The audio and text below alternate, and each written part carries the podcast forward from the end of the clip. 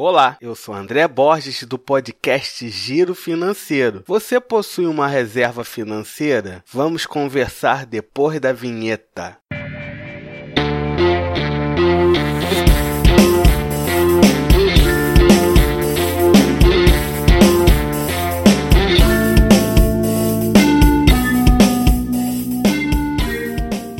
Muitas pessoas acabam enfrentando problemas financeiros por não ter o hábito de poupar para construir uma reserva financeira. Agora você fala: Poxa, eu não sou rico, ganho pouco, como eu vou juntar dinheiro para ter essa reserva financeira? Eu te digo como: não precisa ser um ganhador da loteria, mas precisa ter determinação e disciplina e juntar um pouco por mês. No final, você tem que ter pelo menos seis meses do seu salário guardado ou o seu custo de vida, ou seja, quanto você gasta por mês. Agora, se você não tem um salário fixo, é um profissional liberal, o ideal seria um ano do seu custo de vida guardado. Porque se acontecer de você ficar desempregado ou ter uma doença ou um familiar seu, você vai ter uma certa tranquilidade para passar um momento tão difícil da sua vida. Você pergunta, André, quanto eu tenho que guardar para fazer a reserva financeira?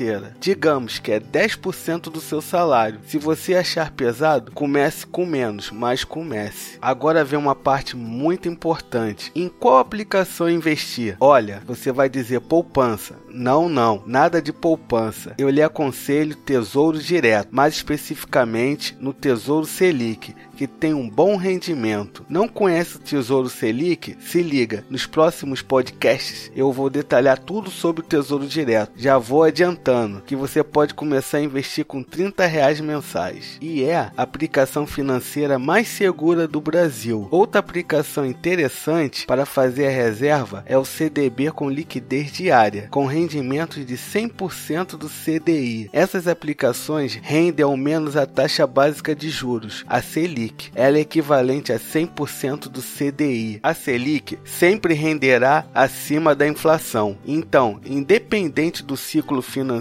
a sua reserva financeira crescerá mantendo seu poder de compra. Espero que tenha ajudado. Avalie o nosso podcast no iTunes. Também estamos no Spotify. Se quiser bater um papo comigo, eu sou André B Borges no Twitter e no Instagram. Até a próxima.